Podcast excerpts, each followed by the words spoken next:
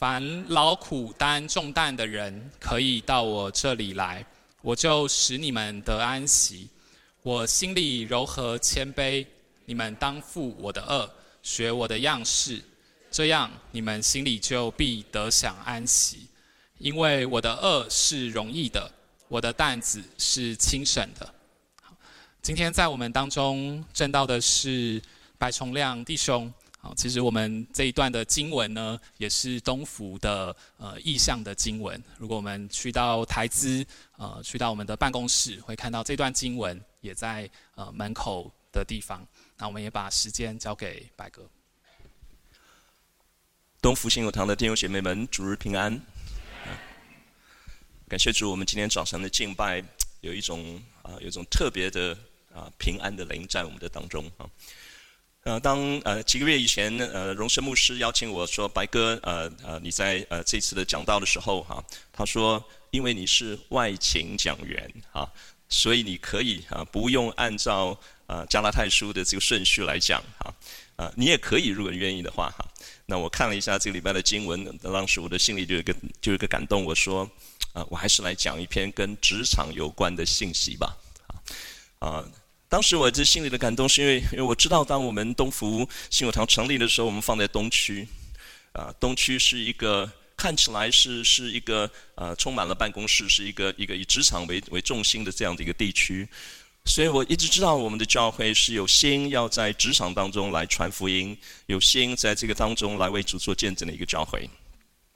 所以我当时就啊，就挑了一段经文哈，我当时就挑了一段经文。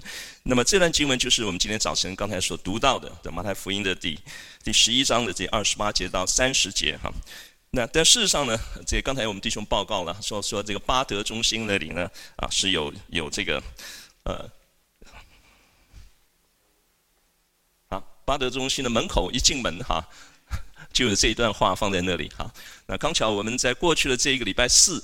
啊，在过去的这个礼拜四，呃，教会呢就特别在巴德的中心呢，呃，我们举办了一个，呃，一个好像是呃介绍教会的一个茶会哈，而且荣生牧师在那之前带着同工们到那一整栋大楼里面去哈，一个办公室一个办公室去拜访，啊，一个公司一个公司去拜访哈。我们以前知道，我们传福音的时候会到一个人一个人家里去，去敲门，对不对？那是非常早期的时候，这个传福音的会做的事哈。现在很少人做了啊。可是要到一个办公室一个办公室拜访，这恐怕是跟很少人做的。我知道同工们呃也说，他们刚去的时候心里很紧张哈。但是感谢主哈，但是感谢主呃，当我们的礼拜四那天去的时候，慢慢就发现说，哎，对面的人来了哈。后来又发现说，哎，楼上的人也来了哈。呃，其实是很不容易的一件工作啊。但是我们就发现说，当我们愿意的时候，放在放在那里，把我们自己打开的时候啊，好像那个那个那个那个就有一个撒种的机会啊，就有人会走进来。我们永远不知道圣灵在什么时候工作哈，圣灵在什么时候工作。所以我今天呃放了这这个信息的时候，事实上就是说，呃，我在选这个题目的时候呢，哎，我们有一点落差。可以，好，所以这个题目呢，就是这个呃，我今天挑的这个题目呢，呃，本来我给的题目叫做“压力下的安息”哈。那但是我在看圣经的时候，我觉得也许我在把“压力下的安息”呢放成一个副标题哈。我给的这个题目叫做“负轭与承担”哈。为什么呢？为什么给这个题目呢？因为因为当我们讲“负轭与承担”的时候呢。这句话哈，这句话我们放在我们的那个门口。这句话我后来知道，说是我们东东福的一个一个意象哈。这里说，凡劳苦担重担的人，可以到我这里来，我就使你们得安息。这句话是多么美好的一个应许！这句话也是我们传福音的时候，我们常常会用的一句话在这里。这句话也是我们生命去可以经历的一个经历啊。但是非常有趣的就是，当我们看读圣经的时候，当先放这一段话在这里的时候呢，事实上呢，呃，对不起啊，从这。事实上，在这句话的时候，这句话是呃呃带着应许，可是在这我们往下去读的时候，它是有告诉我们怎么样可以可可以得到这个应许的啊。所以在这段话应许就是说，他说你们主耶稣就接着就是说，你们当负我的轭，学我的样式啊，这样你们就必。得享安息哈，那当我们看到说，就凡劳苦担重的人到这里来就，呃就必得享安息的时候，主说接着就是说，你们当负我的恶哈，学我的样式。那么这个负恶哈这件事情哈，负恶这件事情跟承担这件事情，它到底在说什么呢？啊，到底在说什么呢？对不起啊，我这个操作还是不是很熟悉。我们来看一看哈，负恶这句话说是是什么意思哈？我们都知道哈，呃，不，现在我们很少看到哈，在在农业社会时代，那个当那个牛在那里耕田的时候哈，是有一个轭放在它的颈项上啊，然后在背后会有一个人哈，然后然后牵着那个轭呢，让牛在前面走，所以这个它是可以耕耕田哈。当这个这个负轭这件事情呃放在我们人的这个情况底下的时候，那个负轭就表示我们必须要失去一点自由，是吗？我们必须要就范。我们必须要受约束，对吗？所以在这个负，在个呃失去是，然后这也是表示说，我们我们愿意要承担一个责任哈。所以当我们讲这件事情的时候，负恶这件事情的时候，呃，在我们今天的生活里面，呃，我们最容易想象的是，如果我们在社会上就想是我们在职场上的工作啊，或者是我们在教会里面的侍奉啊，基本上那我们都。都不能够完全按照我们自己的意思，因为我们承担了一个责任在那个地方啊。我们愿意失去一些自由，我们愿意受约束，我们愿意受那个规范啊。那事实上呢，在这一段经文里面，如果我们看看这个这个这个这个呃这个负二哈啊，若走到一个极致的时候啊，走到一个极致，耶稣告诉我们说：若有人要跟随我，就当什么？就当舍己，还要什么？背起十字架来，还要一路跟随主。那个负恶走到一个极致的，是一个舍己背十字架的一个一个一个生命的一个形态，在那个地方哈，这个叫做负恶哈，这个叫做负恶。那么承担呢？那承担是什么呢？承担就是担起一个担子来，是吗？在肩膀上担起一个担子来，那这个就是我们要担当一个责任的意思啊，就是要担当一个责任的意思。那当我们把担子担在肩膀上的时候，请问肩膀上会不会有压力？会啊，会有压力。不但是有压力，而且那个担子重的时候，恐怕要用全身的力气哈，去承那个担子的重量啊，那叫做承担哈。可是承担不只是承担，承担而是当我们愿意担当责任、愿意承受压力的时候，我们仍然在压力之下可以去完成那个任务啊，可以去完成那个任务。所以，所以那个承担这也非常像我们今天在职场上的工作，也非常像我们在教会里面的侍奉啊。我们是负二。啊，我们也是承担哈。那那个承担哈，那个承担，如果我们说走到极致的时候，耶稣基督也让我们看到，当他在克西马林园那里祷告的时候，他所承受的是全世界的那个那个罪的压力在他的身上，然后他预备要走到十字架上去承担那样的罪，然后完成那个救赎救恩的工作的时候，耶稣在那里祷告。祷告到那个地步，他的那个那个汗流下来，好像血滴下来一下。但是在那个时候，耶稣的一个祷告是：然而，不要照我的意思，只要照你的意思。这是那个承担里面，耶稣让我们看到那个承担的极致哈，承担的极致哈。那。不过就是说，呃，当我们读这个经文讲到负恶与承担的时候呢，耶稣继续再往下去讲的时候，耶稣去说到什么呢？他说：“凡劳苦担重担的人，可以到我这里来，我就使你们得安息。”哈，后面的话去，我们或者耶稣却讲了一句话说：“因为我的什么？我的恶是什么？是容易的，我的担子是什么？是轻省的。”我们刚才不是才解释了那个那个负恶是怎么一回事吗？才解释了承担是怎么一回事吗？那个耶稣说他的那个恶，那个恶是容易的吗？那个担子是轻省的吗但是耶稣确实在这里告诉我们哈。那我想我们先先回到我们自己的生活里面来看哈。今天我们许多人在呃在职场上工作哈。那其实是不分弟兄啊，弟兄姐妹之间都在都在职场上工作，不知道这像不像我们在职场上工作我们所承担的压力哈？好，这是那个大概哪一个漫画家画的啊？今天我们在许多人在职场上工作，我们承担极大的压力，大概心里不会觉得很轻松啊，我自己在职场上工作了四十年，退休下来，我知道那些岁月是什么样的岁月。而且更重要的是，这些压力哈，这些压力是有由来的，这些压力是有由来的。因为今天在职场上，今天整个世界的这个职场的运作哈，是在各种各样这个世界的律哈，世界运作的背后的力量没有这些力量放在那里，没有一个会让我们轻松。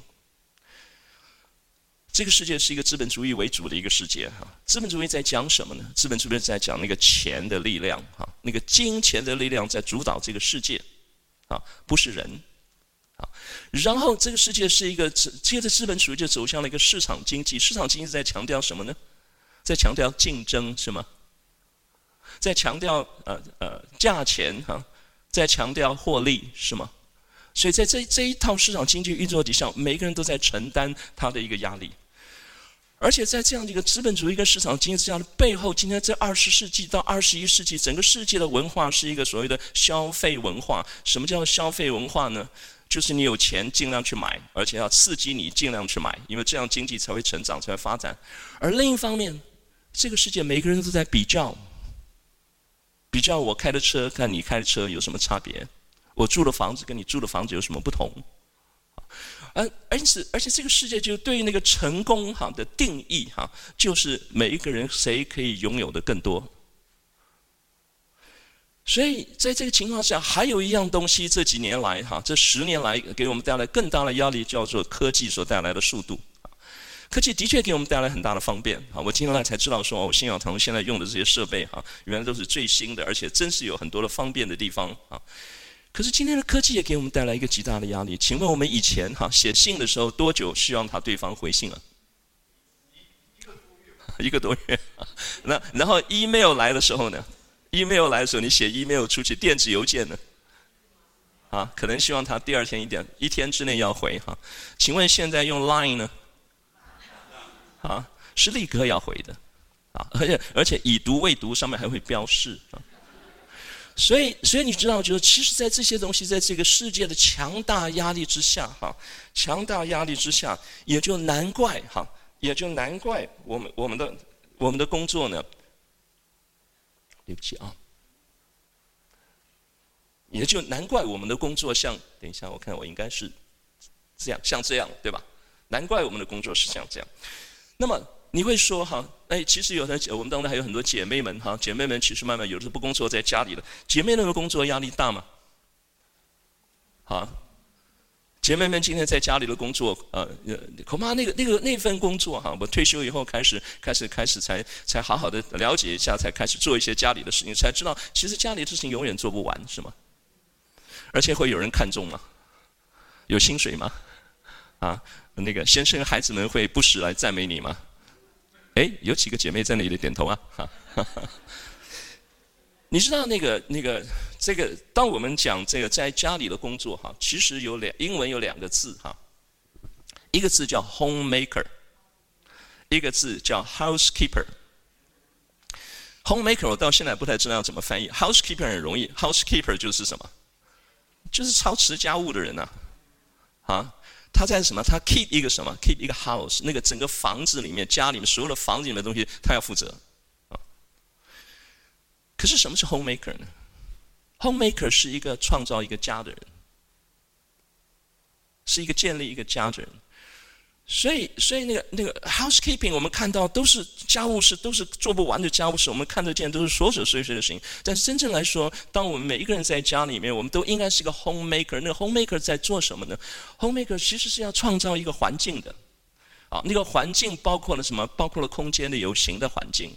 啊，所以家里要弄得整洁，东西要收好。啊，该吃饭的时候这这个要要要饭可以吃。可是家里那个环境里面，家还有一个环境是是关乎。关乎关系的，是关乎情感的。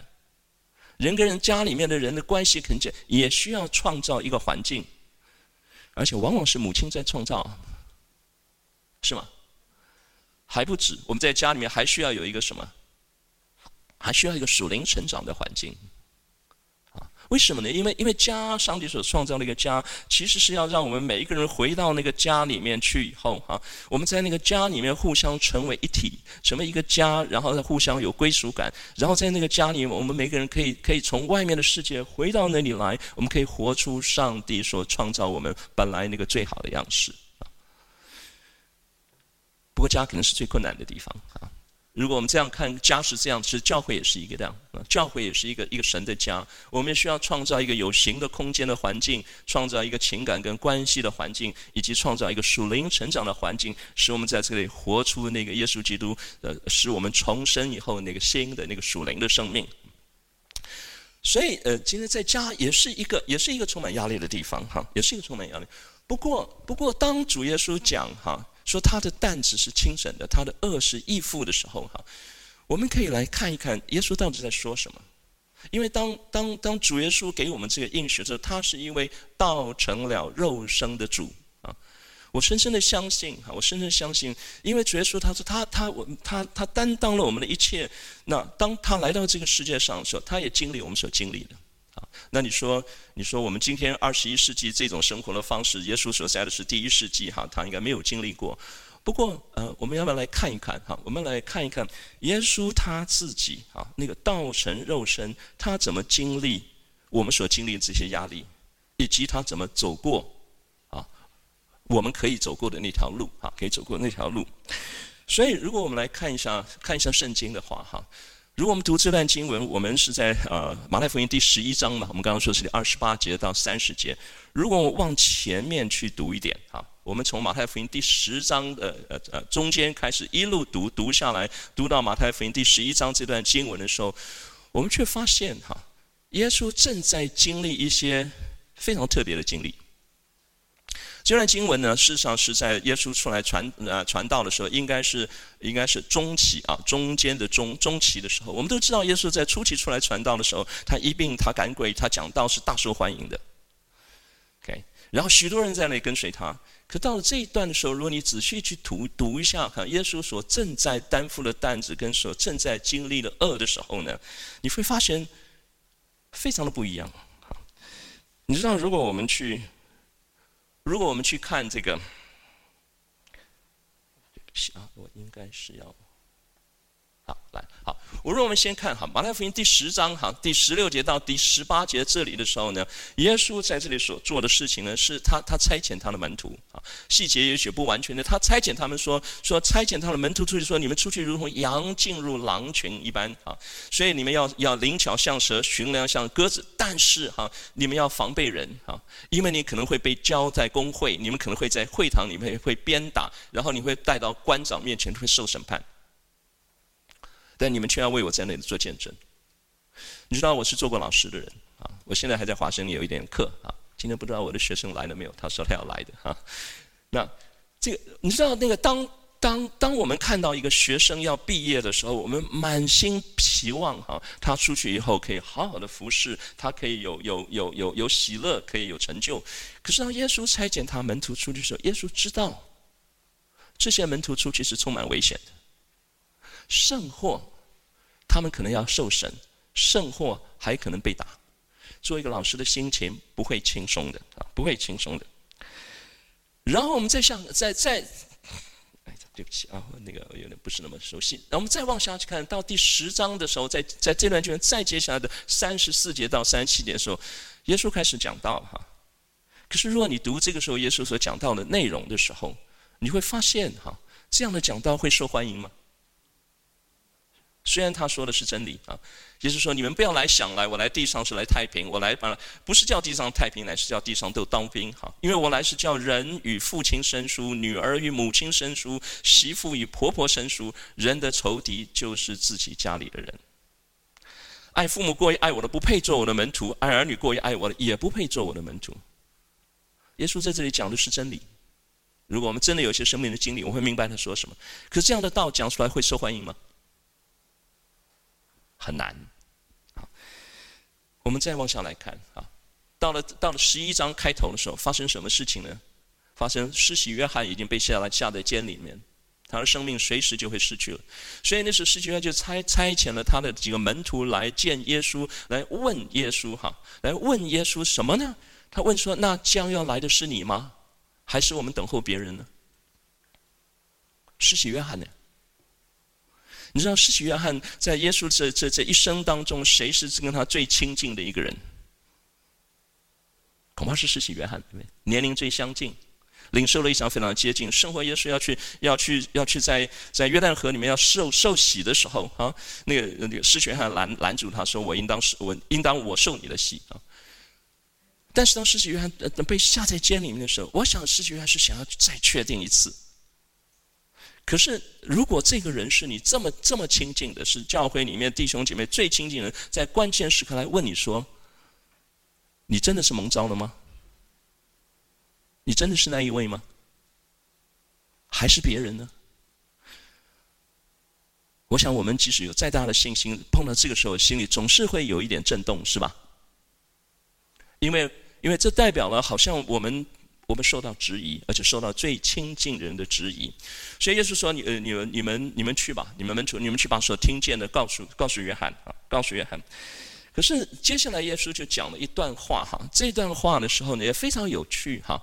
非常主要，对对，耶稣就回过头对着门徒说了一段话哈。你们看这段话，他说什么？他说：“我可以用什么比喻这世代呢？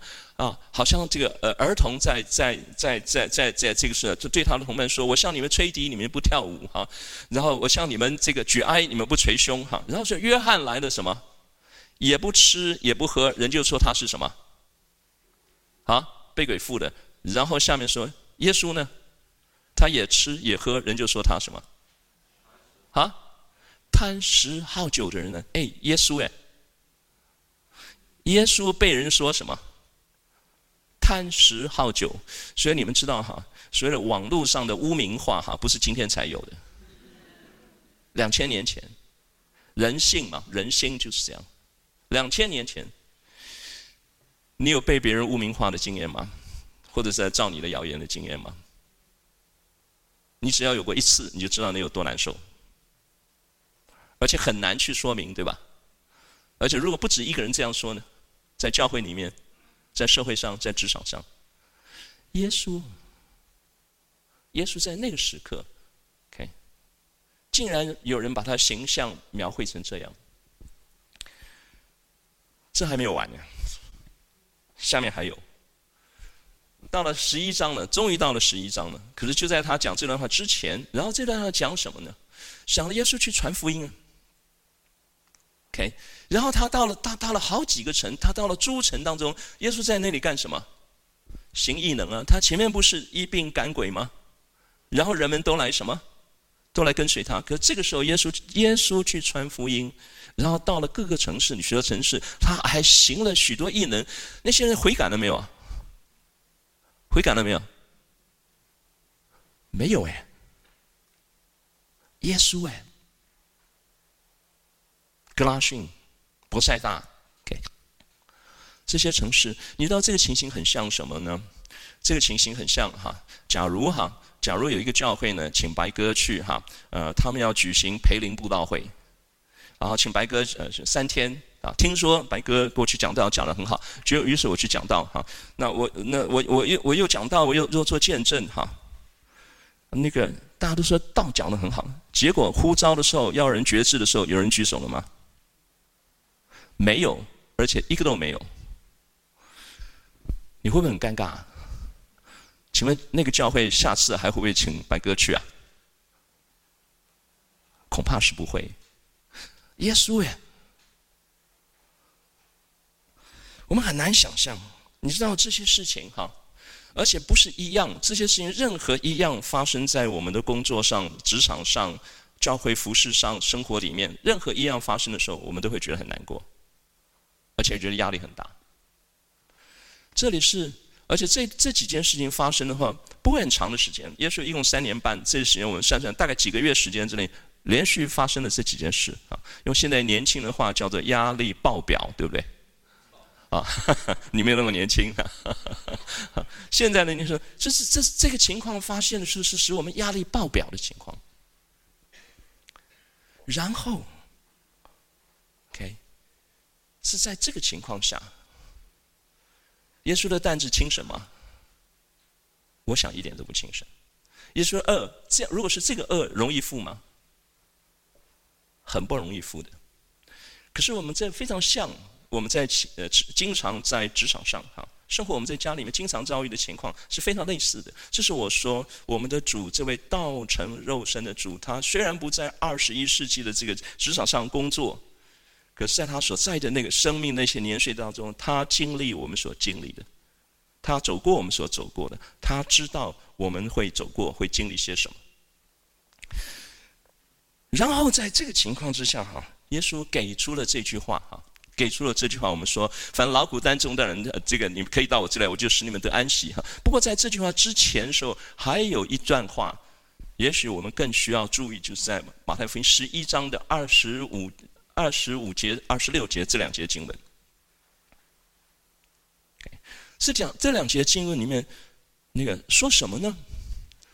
说那时耶稣说：“父啊，天地的主，我感谢你。”因为你将这些事向聪明通达人就隐藏起来，向婴孩就显出来。父啊，是的，因为你的美意本是如此。下面接下来才是烦劳苦当中的人，就可以到我这来，我就是你们的安息。这段是什么？这段是耶稣在在啊、在在我们前面所说那个压力爆表的情况下。他面对这些情况的时候，他的祷告什么？他的祷告，而且这个祷告就像主祷文一样啊，那个、那个、那个，非常的、非常简短。可是这个祷告里面，却让我们看到了耶稣在面对这些事情时，他的内心的世界是什么？他怎么到上到父的面前去去面对这一切，使得他可以找得到他自己的安息。啊可以成为一个轻省的担子，易负的轭哈，所以我们可以来稍微看一下哈。所以当我们在这里讲那个我们要负主的恶，学主的样式，也许我们可以从从这里来来跟主来学习。第一圣经的经文是是一开头指的就有两个字叫那时哈，那时是什么时候呢？那时就是我刚才说我们面对那一切困难的时候，好，就是刚才我们所唱的诗歌那个洪水泛滥的时候，就在那时啊。那时意思是什么？意思就是在就啊，当这些事情发生的时候，耶稣就到父的面前去，就去面对这些事啊。他没有在那里抱怨，没有在那里呃呃呃呃呃呃自怜，他也没有去多问为什么我要受这些事。耶稣就在当下，就在那个时刻，他没有迟延，就到父面前去。你知道，我们越早到神面前去，我们越少受苦。我们越少陷在我们自己里面。当耶稣就在当下，就在那个时刻，耶稣就到到父的面前去，然后他开始祷告。啊，他的祷告还是非常的非常的简短哈。可是，可那个的第一，第一，他他的祷告第开头第一句话就是什么？父啊！你知道那个在圣经里面哈。呃，我们去祷告的时候，称呼这位神哈，我们在天上的父，是在新约时代才开始的，是在主耶稣基督教导人怎么我们怎么祷告的时候，他开始的。在在在旧约时代，人们很难想象啊，祷告的时候称呼这位神是父啊。所以当当当耶稣在这里哈，当这里他他他进到那个那个祷告的关系里面，他进到他内心的世界里面去的时候，他第一个进入的是父啊那个关系。我不知道我们每一个人跟自己的父亲的关系是怎么样的。我自己在在我十三岁那年，我就失去了父亲啊。在我所有的记忆里面，我可以跟父亲说话的机会非常少。我不是一个很知道怎么去跟父亲说话的一个人，啊，后来我发现这件事情也影响我的祷告，啊，我要慢慢操练，啊，我也不知道你到父亲面前去的时候，你是那个很安然、很确定你是被爱，还是你觉得非常有遥远、非常有距离，经常被指责，觉得你不安，啊，可是当我们到这位父的面前去的时候，到到这位天父的面前去的时候，我们天父是张开他的双手欢迎我们的。那是一个爱的关系，那是一个接纳的关系，而且不止于此。当主耶稣到父的面前去的时候，他同时说：“父啊，这位不但是一位爱我们的父，他同时又是什么？又是天地的主。什么是天地的主啊？他是那个创造者，是吗？我们的生命都是他所创造的，这个世界在他的手中。”我们的人生生命也在他的手中，所以当当当当这样子一个祷告的时候，就那个那个我们的生命就就有机会进到一个跟父的关系里面去。同时，我们心里面开始要明白说，我们的生命是谁在掌管？那一位主，他今天仍然在掌权。当我们再再往下去看，说当进入这个关系里面，耶稣。呃，对着这样的父是父啊，天地的主。接下来，他的他跟这位父的感关系那个情感，他所出来的那句话是：“我感谢你。”现在弟兄姐妹们，我不知道你有没有做过这样的祷告？就在那些困难、困境、压力，甚或你觉得很不合理的情况下，你到父的面前去，然后我们里面出来了一种感动，出来了一种灵里面的一种感受。可以对主说：“主啊，我感谢你。”这个感谢啊，若是你能够为你已经在承受的这件事感谢，很好。可多半时候我们蛮难的。这感谢是因为我们有多年跟主在一起的经历。这感谢是因为我们认识这一位主，这位主他是为我们怎么样付出担当的一位主。我们会知道这位主里面有丰厚的恩典。所以在这个时候，你知道。当我们当我们的心哈能够能够能够在神的面前进入那个感谢当中的时候，我们的生命就就在那里有有很奇妙的里面的调整，因为我们从我们眼睛外面所看的这一切的压力，开始进入到一个东西叫恩典的当中去。以前我认识一位啊一位老牧师，我很敬重他啊。他他他以前他说，每当每当我自己觉得我自己啊、心里呢呃苦闷难过的时候，他说我就去祷告。然后他说，每当我没有办法祷告的时候哈、我就感谢。好，下面还有一句，他说，如果我连感谢都不行的时候，我就赞美。因为什么？因为神是值得赞美的，跟我感谢不感谢都没有关系哈。你知道，这是一个这是一个在属灵生命里面有经历的人哈，那个生命哈。就在那个时候，我们去到父那里去，去到天地的主的面前去，在那里跟主建立起那个感谢的关系里面去。然后后面有一段很特别的一段话，说：因为这些事哈，这些事你像聪明通达的人就隐藏起来，像婴儿哈就显明出来啊，这什么意思呢？如果我们回到哈，回到一开始我们讲今天的这个世界是吗？你知道那个？我说，这是一个是一个用钱算的，有讲力量的时代，对不对？这是一个讲竞争、讲获利的时代，是吗？这是一个讲比较谁有的东西比较多、比较好的时代，是吗？你知道那个、那个、那个今天的这个世界，所谓的聪明通达人，就是那个凡事非常知道哈，凡事非常知道怎么样算计哈，让自己得到最大利益的人。啊，我们就不要讲政治上的人物了。今天我们我们在社会上，我们打开打开新闻看，各式各样的，每一个人都要比谁比较厉害，谁比较聪明，谁比较会算计，谁可以争取到最大的利益。可是婴孩呢？婴孩完全不懂这些事，这让我想起在八福里面讲说，清心的人有福了。什么叫清心的人呢？英文说 pure in heart。我们回到一个很单纯的里面去，我们不是在那个世界上算计这一切，谁有利谁不利，谁对我怎么样，我又要对谁怎么样。我们单纯的，因为我们是属神的人，单纯的回到神的面前去，在那个单纯的当中，我们进入了全然的恩典当中去。亲爱的弟兄姐妹，你知道恩典是没有办法用用价钱去买来的，恩典是神白白给予我们。恩典是在每一天的生活里面，神亲自与我们同在，放在我们里里面的。所以当，当当我们当我们主能够能够在那个那个那个他，我们就看到他自己，嗯，当他想到这些事情，他的心就反而不只是感谢，而且他那里面，当他进入这个恩典当中的时候，他就出来了一个一个一个回应，那个回应说什么？说是的，是的。父啊，是的。下面这句话说：“因为你的美意本是如此。”什么是你的美意本是如此呢？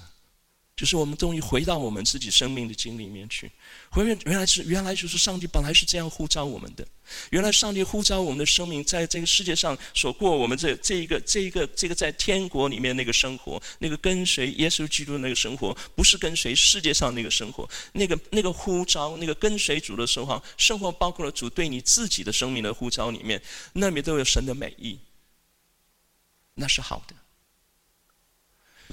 我自己在我呃年轻的时候，很年轻的时候啊，我我自己在学生时代，那是我人生一个非常非常困难的时候，非常困难的时刻。我的生命在那个阶段里面，家里的缘故，因为我求学的缘故，我不多说我自己的困难。我还非常记得我在我二十岁那一年的时候，二十岁那一年的时候，我一个人在我家里的一个房间里面，我在神的面前，我虽然遭遇到了困难，可是那时候我已经认识主，我渴望，我渴望成为一个一个。一个真正的基督徒。那天我在那读圣经，我找不到经文可以读。哈，二十岁哈，那我在想说，嗯，去读约伯记吧。哈，啊，约伯记是受苦的人，可是约伯记哈，二十岁可以读得懂吗？啊，大概读不懂，而且非常长。哈，后来就想说，那去读，嗯，呃，不是有一个受苦的先知吗？叫耶利米书吗？啊，那耶利米书读下去的话，更读不懂。哈，但是在耶利米书后面有一卷书叫做耶利米哀歌。只有五章。二十岁，我真的试着去读耶利米哀歌。我读着读的时候，也不是非常的懂，因为那时候对历史啊、背景啊根本不懂。可是当我读了耶利米哀歌第三章的时候，里面突然有一句话说：“说人静默等候耶和华，原是好的；人在幼年时候负恶，原是好的。”我不知道，嗯、那个好。可以好在哪里？可是当我那天读到说，人在幼年的时候负恶原是好的，我只知道说，我现在所经历的这一切，在神的眼中看为是好的。我的心啊，我还记得二十岁那一年，好像就可以放下来啊，继续去面对以后我要面对的这一切的挑战。上帝在我们身上是有他的美意，有的时候我们看不太见。可是，如果我们就是跟随主，跟随多了，你认识这位父亲哈，就像夫妻关系时间久了，你终于互相认识了，你知道他的心意是什么啊？虽然他出来的表现好像跟你习惯的不太一样，可是你心里知道，你知道那里有他的美意在那里。所以，当我们当我们看到看到耶稣的耶稣的那个生命在这个地方，他跟主有一种关系哈，那个关系里面有非常丰富的情感在那个地方。你知道，如果我们读这段经文的时候，耶稣的内在生命是这样时候，OK，啊，所以，所以，所以，当他当他有这样子一个祷告，接下来的时候，他就出来了这个应许，然后他就说，还多了一句话，他说：“我凡劳苦担重担的人可以到我这来，我就使你们得安息。”哈，到我这里来的时候，他还多描述了一句话：到主那里来，主那时候他说他自己什么心里什么。柔和谦卑，主的心里柔和谦卑。你知道那个当当我们心里柔和谦卑的时候，哈，当我们心里柔和谦卑的时候，这个对不起哈，对，在心里柔和谦卑的时候，我们的心哈。我们的心终于把自己打开。当你在在极大的压力底下的时候，哈，在极大的压力的底下的时候，我们心里在抗拒那个压力啊，好，我们甚或是是很困难接受那个压力啊，因为压力的背后是困难是挑战。甚或我们心里有有埋怨的时候我们没有办法柔和，也没办法谦卑。可是可是当主的爱来的时候。当主的恩典进来的时候，当你单单面对神的时候，而不是面对这个世界的时候，当我们心被打开的时候，你知道那个爱进来的时候，好，那个那个那个对上帝的敬畏进来的时候，就好像我们在主日崇拜，今天早上主日崇拜的时候，你在那个爱跟敬拜的敬畏当中时候，你知道我们的心就向神敞开了，那个恩典就进来了啊，恩，所以当我们看这一切事情的时候，在那个之后，耶稣才就就说：“你们当负我的轭，学我的样式。”我想那个负我的轭，学我的样式，在这里也似乎让我们看见哈，不是那个前面在在在面对那一切的压力哈，而是在在在耶稣面对这一切压力的时候，他是怎么他的是他是怎么面对这一切的？他的生命是一个什么样的生命？他在神的面前是持一个什么样的态度哈？所以，所以当当我们外面的世界哈是这样的，看起来是压力爆表，是这样外面的世界的时候，我们要面对这样的世界的时候，其实我们需要另外一个世界，是我们里面的世界。耶稣所有的那个里面的世界，在主里面的安息，不但是耶稣基督他自己亲自经历了，实际上也是我们每一个人可以有的。我们里面世界有什么？我们每一个人都有我们跟这位天父的关系，是吗？只是关系的深浅经历了多少？你对这位父亲有多少认识啊？就好像你对你自己亲生的父亲有多少认识是一样的。然后在这个世界里面是有恩典，满有丰丰富富的恩典。我们也见过父独生子的荣光啊，那但就是那个那个丰丰满满的有恩典有真理在那里。在这个世界里面，我们可以有一个非常单纯的信心，不是用世界上的计算。谁得的多，谁得的少？谁又怎么样了？我又怎么样了？不，我们就单纯的回到神的面前去。而且这里面有呼召，有非常肯定的呼召。如果你说我没有特别的呼召的话，至少耶稣就对我们每一个人都发出过那个呼召，叫做“来跟随我，来跟随我”。最后，这个世界里面有什么？有神的大能，有神的慈爱，有神的信实。阿门。你知道我们需要这样子一个世界哈，我们需要这样子一个世界，在我们的里面稳稳的在我们的里面，使我们可以面对外面这些世界的挑战。我做一个小小的见证，希望你们不不觉得说啊，白哥不要，人神给我那样的恩典哈。嗯，我我当年自己到到啊啊。到奥美这个这个这个公司去的时候，我很年轻，我四十三岁的时候接到一个邀请，到这个当中去做其中一个公司的董事长。我为这些人祷告了八个月的时间，直到我自己清楚知道说，上帝的确有给我那个护照啊，因为我后来读到以赛亚书的第六十章的第一节、第二节啊，我跟我的太太两个人一起，我们祷告，确定我知道那个经文不是指着我说的，可是我每次读经的时候都可以都可以受到那个感动嘛，说好兴起发光。当将你的光照在人前，耶和华的荣耀发现照耀你。哈，那我心里得到那个感动，知道说啊，主给我一个机会哈，会在我以后的人生里面，可能会要在社会的高层里面被人看见，然后你要在那里为主做见证。虽然是如此，可是那个公司是非常难管的一个公司，你们知道吗？很有名。啊，作品创意非常好，可里面的人非常难管啊。然后当我进去了以后啊，经过了啊十啊十年的时间哈，呃，有一天我呃突然我的我的这个这个老老板跟我说，哎，Joseph，你准备哈，你接下来哈，明年一月一号你要接集团的董事长啊，然后从一个两个公司的要要接八个公司集团的董事长。我再次跟丽文一起祷告，这次丽文说哈，我们不需要祷告很久。很清楚，你你就是要继续的承担哈，在你原来家继续承担，所以太太说很清楚，我的祷告也就很快就很清楚了嘛哈。可是当我把它接下来以后，我才发现什么？哇，这么困难的工作！因为当时哈，当时二是二零零三年，当时已经是就是所谓的所谓的互联网时代已经来临了。新的媒体时代，我才发现说，原来我们整个产业起了这么大的变化哈。